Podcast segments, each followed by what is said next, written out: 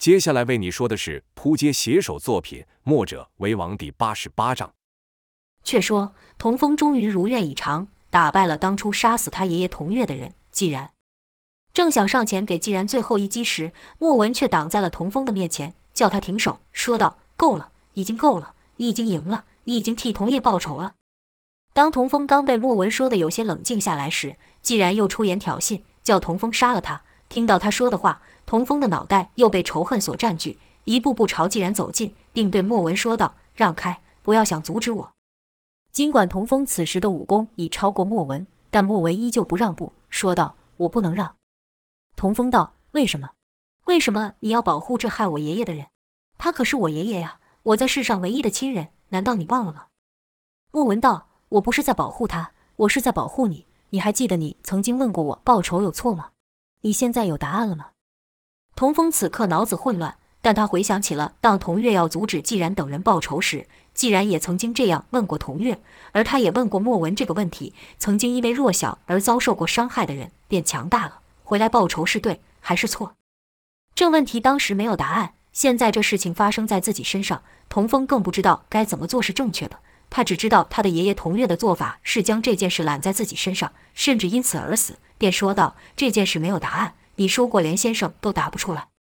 莫文却道：“不，这件事情有答案，答案就在你接下来的举动。此刻的你一心想要报仇，就如他们一样。你如果下手了，也就变得和他们一样。童叶与先生这一辈子都试着在消除人与人之间的仇恨，你呢？”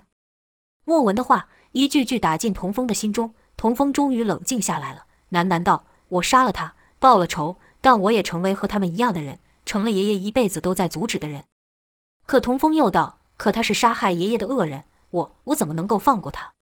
莫文道，你没有放过他，你已经把他伤成这样了，已经够了。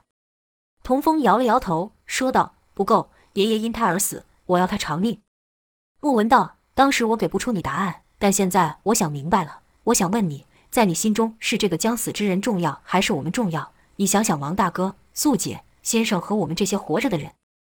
童风道：“自然是你们重要。”莫文道。那就别纠结在过去了，过去已经过去了，你改变不了它，也没人能改变的了。我们能做的只有现在。我想，这才是先生与童爷爷会那么做的原因。他们保护那些活着的人，而不是替死去的人报仇。你想想，如果我们也想要报仇，那从蒋佩、周京到子然等人，我们都不放过。但当我们将这些人都打倒了之后呢？墨家还是那个主张兼爱非攻的墨家吗？童风沉思一会后说道：“那就不是了。”说到此，童风的恨意已去了大半。莫文才走上前，说道：“兼爱非攻，是童爷爷与先生一生所追求的，也是我们所努力的。在你心中，这个人与实现天下太平哪个重要？”童风自然知道是太平之日重要，但眼前这个既然是他一直以来想亲手解决掉的人。他等这一日已经等了好多年了，难道现在就这样放过他了吗？莫文又道：“太平不现，你杀了这人也是枉然。”这点童风如何不知道？像既然这样的人，天下到处都是。不说别人，自己现在是如此。想到爷爷，想到先生，想到他们所做的一切，童风知道爷爷绝不希望他为他报仇。握紧的拳头终于稍微松了开。莫文见状，也终于松了一口。正此时，既然喊道：“你们两人在那边胡说什么？快来给我一个了断！快呀！你这没种的东西，当初要不是有人阻碍，我一定不会放过你，我会杀光你们。”既然话还没说完，莫文就一脚踢起一块尖锐的石头，击中他的喉头，使他无法再开口说话。而后对童风说道：“你知道谁对你重要的，对吧？”童风点了点头，说道：“自然是你们，你们正如我的亲人一样。”莫文也点了点头，说道：“这就答案了。你失去了，你也得到了。你和他们不一样。”就看童风朝既然走去，莫文伸手出去阻止。童风轻轻地搭上莫文的手，说道。我只想再看看他，再清楚看看他的脸。莫文这才放下手，但为保万一，还是跟着在童风的身后。钱运内尽于纸上，要是童风想要下手，莫文就可立刻阻止。童风俯视着既然，既然原本那高大的身躯，此刻是一点力气也没有，皮肤也像是缩水了一般皱缩在一起，整个人像是瞬间老了十来岁般。这是他暴增功力后伴随的代价，没有几年时间无法恢复过来的。既然看着童风。说道：“臭小子，看什么？动手啊！快点杀了我呀！”此时童风在看既然，不知为什么心里生出了同情之感，心想莫文说的不错，我要是下了手，我就变得和他一样了。便回道：“不需要我下手，你已经废了。”好个既然，到现在还能笑。就听他笑道：“你现在不杀我，几年后我还会再来的。”童风道：“不论你来几次，我都能打败你。”既然听完后，先是冷笑，而后是放声狂笑，说道：“不可能，不可能的！你们是不可能赢得了他的。要是他在这里，你们便不可能阻止得我们。而我，我也一定会宰了你。”童风与莫文不知道既然口中的他是什么人，在他们听来，这不过是既然脱口而出狠话罢了。突然亮光一闪，既然那的一声惨叫。经脉已断，出手的是莫文。莫文说道：“不管你说的是真是假，你这辈子都无法再害人了。”听到此，既然突然面色大变，大吼道：“这算什么？你这算什么？”莫文不理会既然，转头对童风说道：“这下你可以放心了，我们去帮王大哥与素子吧。”童风在心里默念道：“爷爷，我为你报仇了。”而后对莫文说道：“我们走吧。”两人便走了回去，任由既然在身后喊道：“回来！”杀了我！我叫你们杀了我呀！我要报仇，报仇啊！北面的战争让童风与莫文给平定了，可东面王离与李兴的战斗才刚要开始，两者立场不同，多说无益。就看李兴朝王离凭空打出一掌，这掌气清楚可见，就好似杨无惧的有形刀气一样。王离与杨无惧交手过，以为这招与杨无惧的无惧一刀类似，哪敢大意，是立刻举盾去挡，哪知盾牌只是微微一震。就好像被人拍了一下一样，并没有什么威力。王离正感到奇怪的时候，李兴就以极快的速度冲了过来。这速度快到王离想使墨守成规抵挡都来不及。李兴近身后，就是猛力的一拳朝龟甲盾的下方打去。王离赶忙将手中盾下压，就听当的一声响，乃盾拳相击所发。李兴的拳指差一点就打到了王离，一击不中。李兴没有停下攻击，一对铁拳如狂风骤雨般朝王离打去。王离不知道对方武功是什么套路，便先挥盾抵挡。王离就感觉李兴的攻击是愈来愈快，拳力愈来愈重。王离虽严密的防守下，依旧被其打中。李兴道：“墨守成规嘛，果然名不虚传。难怪既然当初会败在你的手下，但我可是比他还要强啊！”眼看无法从正面突破王离的防守，李兴突然一掌打在地上，方圆之内。出现一道震波，那震波像从地底伸出的手一样，居然拖住了王离的脚。王离正对李兴的攻击感到奇怪时，李兴又朝地面打上一掌，从地底爆出的掌力就更强了。就在王离困惑的这一瞬间，李兴的铁拳就掐住了龟甲盾。李兴道：“早就听既然说你是个缩头乌龟，看我把你龟壳给掀了，你还能躲到哪？”跟着李兴就猛力地将龟甲盾一转。本来王离只要将身子顺着对方旋转之势移动。就可以卸掉对方的力量，但当王离想这么做时，双脚却被刚才李兴发出的掌劲给拖住。王离要是不松开龟甲盾，握盾的手就得被对方之力给转得扭曲。李兴以为这龟甲盾一直就是个盾，不知道其中有机关可以缩起来，满以为这一下就要得手的时候，突然双手抓了个空，龟甲盾居然凭空消失了。李兴不由得一愣，高手过招，这一个空档就给了对手机会。王离握盾的全部收，直接打了出去。这一下，李兴根本无从闪避。好个李兴，变招也快，手肘一沉，以手臂受了王离的这一拳。这一下将李兴给震退了去。与此同时，缠住王离双脚的气劲也就散了。王离道：“看来你的同伙告诉你的并不正确，这招现龙卸甲可不是乌龟能使出来的。”王离拳力沉重，李兴虽然挡下了，但仍感到疼痛。李兴哼了一声后说：“花样还不少，这只是证明了你们墨家人没有真本事。”只能靠这些玩意让人分心。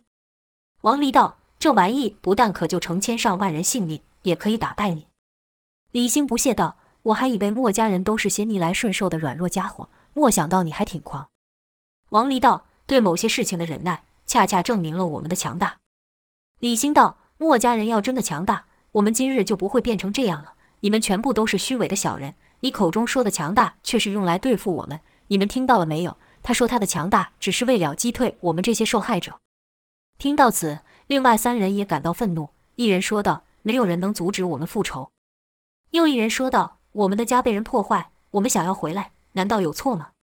另一人道：“我们的家人被害，你不帮我们复仇算了，还要保护这些凶手。”李兴道：“他说的果然不错，只有我们能够实现自己的正义。他给了我们力量，给了我们实现正义的力量。说完，就看四人深深地吸了一口气，而后脸色突然一变，五官扭曲，经脉暴现。那原本被王离削到手腕的两人好像不痛了，再度拿起兵器。而后就听李兴说道：“没有任何人可以阻止我们，但你们却一而再、再而三的来妨碍我们，可恨，可恨呢！”说到后来是咬牙切齿，极为愤怒。跟着就听李兴大喊：“你们都一样该死！”未等李兴出手，另外三人就朝王离攻了过去，速度比之前快上一倍。王离不及按机关张龟甲盾，只得以刀使出墨守成规招架。就听锵锵锵连声数响，三人的刀招都被王离或以巧劲卸去，或以身法避开。李兴在一旁看得清楚，说道：“别跟他打快，跟他比力，我就不信耗不死他。”三人闻言后是立刻变招。就看三人分站三个方位，将王离给围住，将内力都灌于刀上，使刀身发出嗡嗡声响。而后三人分从三个方位朝王离缓缓进刀。可对方招进的慢，也就给了王离展开龟甲盾的时间。就听枪一声响，有盾有刀，即便被对方围住，王离也不怕。持刀三人突然发力，两刀压在了龟甲盾上，另一刀则压在了王离的刀上。王离就感到对方的力量比之前交手时增强了不少。想使匠心独具去断对方的内息，可一探之下，感到对方内息极乱，根本没有规律可循。王离心里暗道：这是什么武功？内息居然如此混乱。照理说，内息乱成这样是发不出如此巨力的，可偏偏对方就做到了。王离知道这样与对方耗力甚是吃亏，心想：你们出招不留余劲，正是使班门弄斧的好时机。就看王离将刀盾慢慢一斜，唰的一声响，就看刀光一闪。三人的刀就顺着王离的刀盾划了下去。王离道：“想困住我，哪有这么简单？”正要展开反击的时候，就觉得双脚如入泥泞，难以移动。原来是一旁观战的李兴又使出之前那一招，案发掌进入地，牵制住了王离，像被一双无形之手给死死拉住。但王离知道眼前的机会稍纵即逝，就看王离身形迅速下沉，三人就觉得王离好像突然消失一般，跟着就感到下盘传来一阵酸麻。而后就是一个强力的撞击，将三人给打飞了去。三人倒地后想起身再战，却发现使不上力，腿上的穴位已经被王离给封住了。原来适才王离利用了李兴拖住自己的那股无形气劲，将身子朝后平躺，以刀背和盾眼打中三人的穴位后，将三人给击退。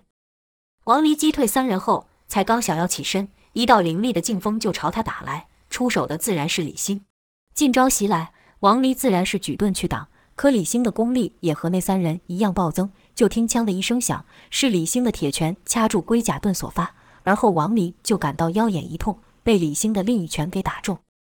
这一下把王离打得退了两步，不等王离回过气，又是一道凌空的气劲打来。王离赶忙使出墨守成规，严守门户。可那气劲像一阵无形厚重的风一样，就听“嗤”的一声响，王离的刀砍中了那气劲。就在这时，李兴又以极为迅速的身法冲来，几乎是与那气劲同时到达。就看李兴一手掐住了王离的大刀，另一手又不知道是从何处打来。待王离察觉时，胸口已然中了拳，砰的一声闷响，这次把王离震退数尺之远。王离心想：这人的招式明明和杨无惧的无形刀气类似，我怎么会挡不住呢？王离就觉得和这群人交手有许多地方甚是不对劲。李兴知道自己提升的这份功力无法持续太久，必须以最快的速度打倒王离。就听李兴怒喊道：“为了报仇，我们连命都不要了。我们舍弃了什么？你知道吗？你们这些虚伪的家伙，为了博得好名声而帮助恶人，这就是你们的正义？我呸！我要击溃你们的虚伪！我们只想要拿回属我们的东西。这里本来就是我们的家，他们才是入侵者，而你们，你们正是他们帮凶。你们有罪，有罪，你们都有罪！”说完后是大喝一声，双掌朝地面打去，就看一道无形气劲从王离的脚下冲起。王离知道此招无法可挡，想要纵身避开，却发现内息一滞，适才两拳所造成的伤势比他想的还要严重。就这么一缓的时候，王离又被那无形气劲给缠住了。而后李兴又朝王离打出一记空掌，尽管王离知道此招无法可挡，但仍是不由自主地挥刀迎去。但王离可不傻，不会对同样的招式没有招架之力。挥刀而上的同时，悄悄地收了龟甲盾。他猜想李兴会和刚才一样，以铁手扣住他的刀，而后从他看不到的地方出拳。王离便想：虽然我挡不住你的招式，但至少在中招的同时，也要把你给伤了。王离挥出的那刀是虚招，另一手要弹出的短剑才是真正杀招。王离要在自己重拳的同时，短剑刺中对方。就在此刻，童风与莫文赶了过来，两人同时喊道：“王大哥，我们来帮助你了。”童风举枪朝李兴攻向王离的铁手直刺而去，莫文则是以宝剑刺向李兴的腰部。李兴见对方来了帮手，便道：“好啊，又来了两个家伙，你们也是帮凶，我一样不放过。”就看李兴的铁手要碰到王离大刀的时候，突然凭空一个回身，跟着就是一脚朝那大刀踢去。这一脚又快又重，将王离整个人朝后踢飞，气势太快，于后赶来的童风闪避不及，登时被撞个正着。和伤敌比起来，救王离对童风而言更为重要。就看童风将穿云枪从前刺改为下戳，一手接住了王离，以穿云枪为中心绕圈，借此卸去了李兴的腿力。童风受阻，另一边莫文的剑则是继续刺向李兴。李兴哼了一声，说道：“大的没用，小的又会有什么本事？”看莫文的剑招虽快，但劲力并不如何。李兴便也没有太在意，直接出爪迎向莫文的宝剑。就听“锵”的一声。李兴的铁手掐住了莫文的剑，可也就在这时候，一声嗡响发出，李兴就觉得腰处一痛，居然中箭了。原来莫文在真剑的外剑被李兴掐住前，就已经握住了藏在里面的真剑，外剑只是朝李兴的手推去而已。在李兴碰到外剑时，莫文以极快的手法取出了里面的真剑，在李兴还没搞清楚状况的时候，莫文就刺中了李兴。李兴怎么也没有想到自己会被一个女子给伤了，痛楚让他更为疯狂。痛叫一声后，对莫文喝道：“我要你付出代价！”李兴此刻犹如受伤的野兽，散发的杀气很是惊人，令莫文也心中一凛。莫文一剑得手后就想退开，可李兴居然一手捏住那刺中他的真剑，不让莫文退去。莫文也不练剑，是立刻松手，刚要朝后退时，就感觉到一股无形的气劲朝他打来，正是李兴的无形掌劲。莫文此刻已无兵器在手，只得举臂抵挡。李兴怒喊：“哪里跑！”随着这声吼叫，李兴直接朝莫文奔去。眼看李兴的铁拳就要击中莫文时，有两人同时喊道：“小心！”这两人自是王离与童风了。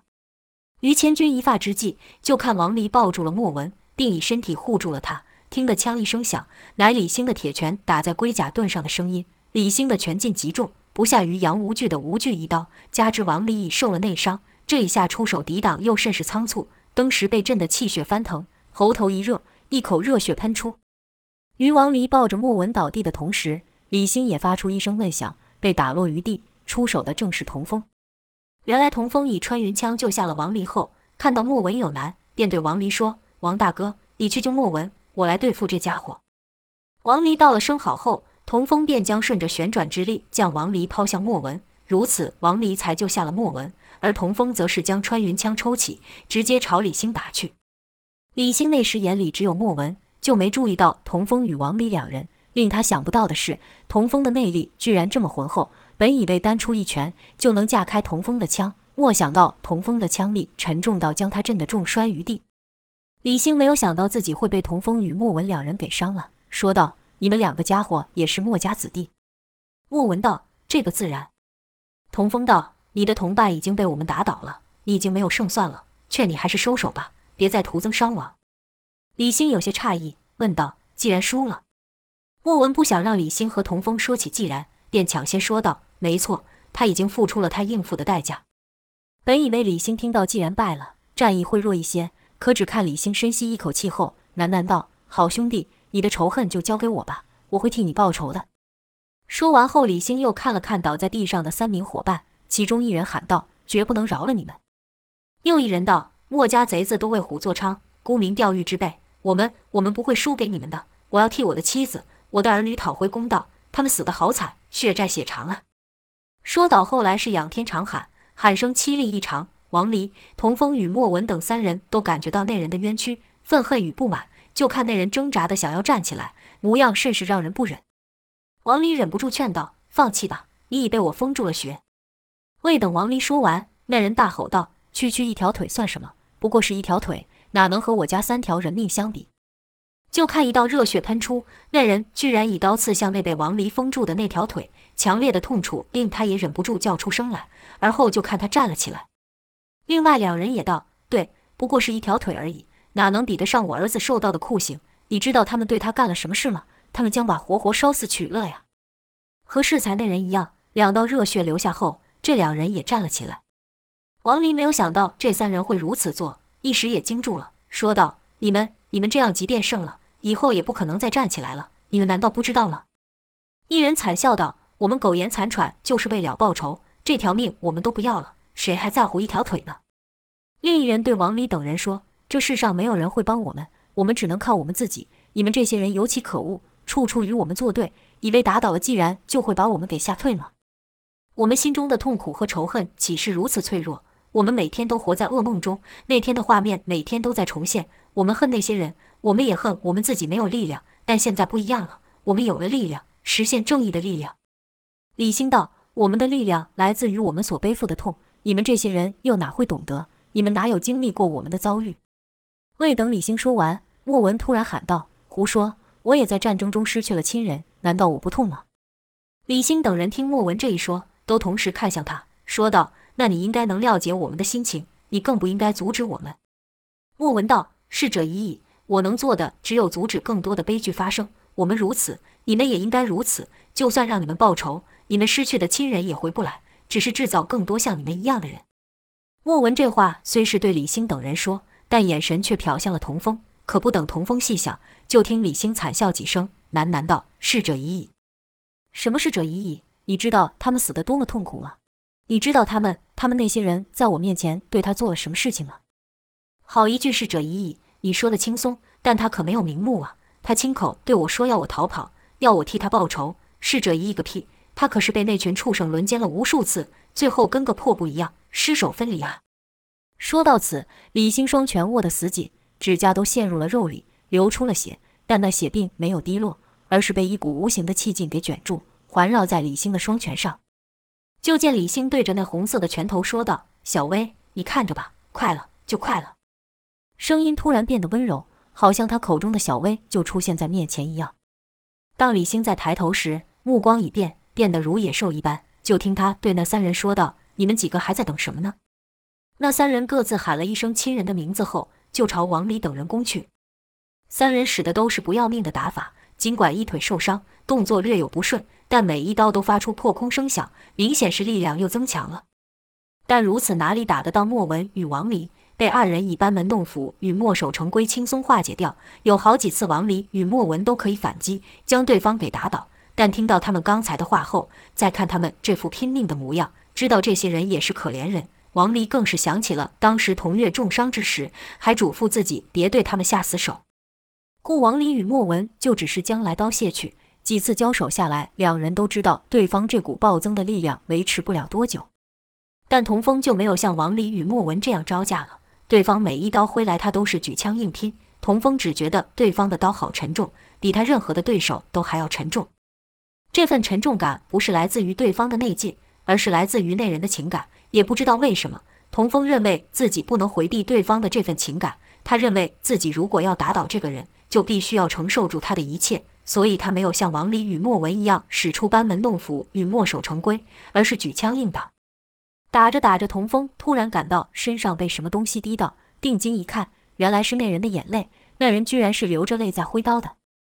项羽说过，干天功是最接近死亡的武功。童风之所以在危急之际能发挥出干天功威力来，不只是因为他本身有这个潜力，更因为他肩负道家神功浑元功。浑元功能够增强一个人的感知能力。所以，对于死亡的恐惧，童风比莫文还要强。所以，童风在没有学会匠心独具的情形下，也能在降龙伏虎阵中感知到燕霄和胡安有危险。此刻，他也因为浑元功而感受到了对方那份刻骨铭心之痛。对方刀其实不快，身形也因为腿部受伤而不甚灵活，但童风却没有利用这些弱点攻击对方。对方好像也感觉到童风的用意，从咬着牙忍着痛的猛砍，到最后眼泪流了出来。嚎啕乱叫，对方的眼泪滴到了童风的脸上，童风只感到心痛。对方的这份痛苦太沉重了，童风本以为自己承受的了，但他错了。打着打着，他也忍不住想起了童月。正当他思绪混乱的时候，那人突然发出“哇”的一声惨叫，童风才回过神来，就看那人的脚呈现怪异的形状，原来他因承受不住体内那份暴增的力量而扭曲了。见那人的脸，不知道是因为身体的痛，还是内心的苦而揪成一团时，童风居然忍不住上前想要扶对方。就在他手要碰到对方的时候，一道无形气劲朝他打来。一人喝道：“不用你假惺惺做好人。”说话之人自是李兴了。童风想也没有想，便奋出一枪迎击，另一手还朝那人伸去。那人却骂道：“谁要你同情了？滚开！”尽管他的身形都已经不稳了，却还是拼了命朝童风砍去。这一下，任谁都没有料到，童风想要再缩手也来不及了。就听“嗤”的一声响，童风的肩被那人给削了一口子。好在那人也只是慌乱出刀，否则这刀再往深一些，童风就得身受重伤了。童风虽被那人砍到，但不知怎么，他觉得对方比他还要痛。几乎就在同一时间，李兴到了他身前，一手握住了童风的枪，另一手直接朝童风的腋下打去。本来李兴以为这一下就能把童风的一个臂膀给废了，可童风只是痛叫了一声，朝后飞去，不但手臂还在，连手上的枪都没有掉。与童风对敌的那人如此，另外两人也是一般。在李兴攻向童风下一刹那，那两人也是发出一声惨叫，下盘也因扭曲变形而倒了下来。只是王离与莫文没有这功夫去关心对手，因为他们看到李兴朝童风奔去了。两人一回身，刀剑齐攻向李兴。李兴刚将童风打退。献王莫两人攻来，李兴只是喊道：“来得好，臭妮子，正好报刚才一箭之仇。”就看李兴伸出一手，拿住王离的刀，跟着身形一侧，一拳朝莫文的剑上方打去。看来像是两败俱伤的打法，但李兴的拳其实比莫文的剑还要快。王离赶忙喊道：“快闪开！”喊声的同时，朝李兴的下盘踢出两腿。好个李兴，知道王离必定会相救，下盘一沉，前腿左右一摆。就听砰砰两声闷响，李兴架开了王离的踢击后，仍对莫文喊道：“念命来吧！”眼看李兴的大手就要打到自己，莫文赶忙使出墨守成规。就听枪枪枪数声爆响，乃莫文的真剑打在李兴铁手上所发出。墨守成规乃墨家防守绝学，莫文组成的剑网也挡住了李兴铁拳，可却挡不住李兴的拳劲。就听莫文哼了一声，已然被李兴的拳劲所伤。王离知道李兴的厉害。眼看莫文躲不掉这一招，知道即便攻向李兴，李兴也不会收招回防，便伸手将莫文后拉，如此才卸掉了李兴一部分的拳劲。李兴知道这拳不能打倒莫文，说道：“刺了我一剑就想逃跑吗？哪有这么容易的事？”嘴上这么说，可却是朝王离打去。李兴的拳乍看之下好似胡乱挥打，毫无章法，可偶尔又夹杂着如墨等各大家的拳招，如鬼斧神工、金龙探爪、双龙抢珠。势如破竹，或是五掌一并，拳就当刀剑来使，使王离难以预料李兴的路数，尤其是李兴的无形拳劲，想挡都挡不住。两人眨眼间又交手了数十招，王离所受的内伤是愈来愈重。李兴道：“我看你还能撑多久？”说罢，又朝地上打出一掌，掌劲从地底冒出，拖住了王离，而后也不起身，是直接朝王离踢去。正此时，李兴身后有人喊道：“住手！”同时，一道破空声响发出，李兴一腿踢向王离的同时，身子后仰，就看一根乌金色的大枪朝他刺来，乃是才被击退的童风赶来相助。李兴略感讶异，心想：好小子，受了我一拳，居然像没事盘。口中说道：“多管闲事的家伙，你们才该停手。”李兴避过了童风那一枪后，一手拿住穿云枪，猛一使力，本想这一下童风就要松手，即便不松手，也将被自己拉近。哪知一拉之下，居然没能拉动童风。就在这一愣的瞬间，童风打出一拳，这一拳来的甚是奇怪。李兴略一抬手，就能把这拳给架开。这一架开，童风就露出好大一个破绽。李兴自然不会放过这个机会，说道：“烦人的家伙，给我倒下吧！”说完就朝那破绽猛力击去，心想：这一下你不死也得重伤。就听砰的一声闷响，李兴居然被震飞了，落地时还向后退了好几步才止住。李兴一脸糊涂，不明白发生了什么事情。更令他吃惊的是，适才打向童风的那拳居然变形了。再看童风也受了不小的内伤，嘴角流血。原来童风刚才使的不是墨家武功，而是冯继子所授无用拳法。知道这拳法的人并不多，算算这世上也只有三人会使。以冯继子的武功，除了和燕霄切磋外，与旁人动手根本不需要用到无用拳法。再来会使这套拳的就是姚建轩与童风了。所以李兴才不识的，看到童风露出这么大一个破绽，就忍不住打去。童风不会太虚御引术，无法与姚建轩一样借此机会吸取对方的功力，但他有他的方法，就是以乾坤劲与对方硬拼。只是与既然战斗时，童风已经将身体能负荷的乾坤劲次数打完了。这次再使出乾坤劲，是拼着自身受损而强行打出。故这一下虽然把李兴给打退了，可自己也受了内伤。李兴中了童风这一拳，是剧痛攻心，心想刚才是怎么一回事？我刚才那一拳不是应该就把那小子给打倒了？怎么反而我受伤较重？难道他身上还暗藏什么机关吗？就像另一人可以凭空变出盾牌一样，这臭小子衣服内莫非穿什么坚硬的盔甲？对，肯定是如此。不过他也受伤了，看来那盔甲也挡不住我的拳劲。可正如他同伙所说的，连性命都不要了，还会在乎那一条腿或一个拳头吗？就看李兴不顾伤势严重，缓缓地举起了另一个拳头，大喝一声后说道：“卑鄙的小子，还在身上藏暗器，还有什么奇怪的东西，尽管使出来吧！”说完后，又是一拳朝童风打去，童风就感到一股凌厉的拳劲朝自己奔来。童风知道，被这无形拳劲打中的下一刻，李兴就可以极快的速度来到自己身边。以王离之能，尚且躲不掉李兴这一招，更何况是自己。童风知道必须不能让这拳劲打中，便朝旁一闪，避开了这拳。也是由于李兴本身受了不少伤，出拳速度与力量都比和与王离对战时弱了不少，童风才躲得开。李兴现一拳不中，纵身一跃，拉近了与童风的距离。这一下，童风要再躲开李兴的拳劲就难了。但在场的可不是只有童风一人而已。王离与莫文见状，是同时喊道：“风儿，快躲开！”说话的同时，两人各举兵刃朝李兴攻去。李兴冷笑一声，说道：“来得好。”而后就看他伸手挡住了王离的刀与莫文的剑，跟着是上身不动，两脚微一离地。当其双脚再碰到地面时，就看地面沙尘被震得一散。于其周身一丈内的地面窜出一股气劲，那气劲像人的手一样缠住了王离、童风与莫文，使三人宛如陷入泥沼，一时间难以移动。王离等人也是大意，没有料到李兴居然能以腿出招。跟着就听李兴道：“你们一个都别想跑。”说完后，李兴是以手撑地，身形一转，就听三声闷响，王离等人都中了李兴的回旋踢。李兴的腿劲比其拳劲是只强不弱。把王离等人震的是气血翻腾，且由于双脚被李兴那无形气劲给缠住，无法及时卸力。三人中招后，只是上身后仰，未能离开。李兴一招得手，为了不让三人逃跑，一脚朝地上一跺，又是一股气劲从地面冒出，跟着就看李兴是拳脚齐出。王离等三人虽使出了墨守成规，奋力抵挡，但挡得住李兴的拳招，却挡不住李兴的拳劲。三人是接连中招。